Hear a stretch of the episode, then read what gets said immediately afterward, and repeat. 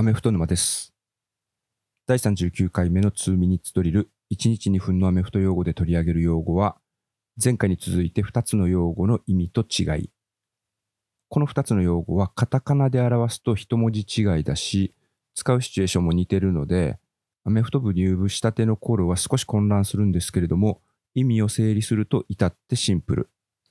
ということで、今回ピックアップするのは、アサイメントとアライメントです。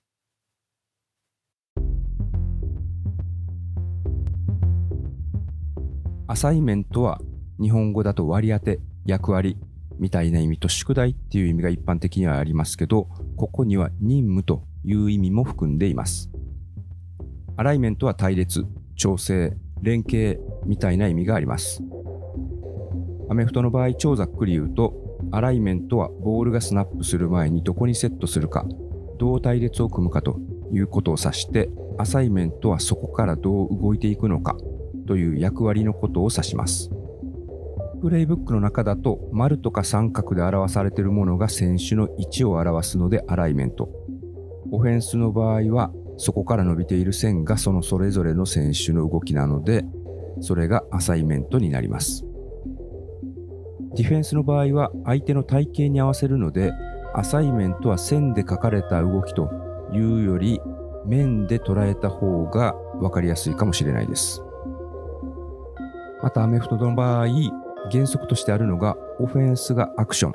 ディフェンスがリアクションということになるので、アサイメントとアライメントは実際にそれぞれの選手がプレイする場合、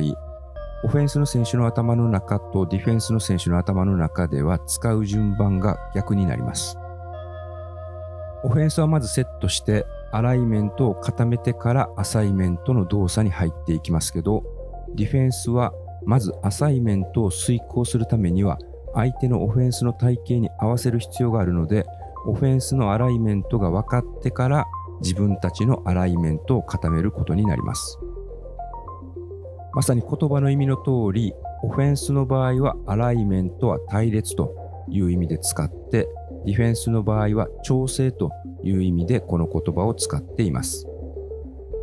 とはいえ、実際にはオフェンスもディフェンスもレベルが上がれば上がるほど、もっと複雑に入り組んでいて、スナップされた後でもリアルタイムでアサイメント、役割とか任務というのは変わっていきます。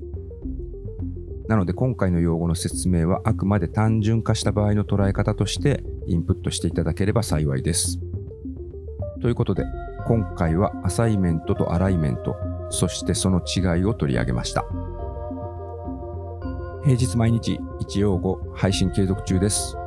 そしてこれ告知になるんですけれども自分が配信しているポッドキャストの中では本店的なポジションになるアメフト沼日本で希少なアメフト系ポッドキャストという番組の方で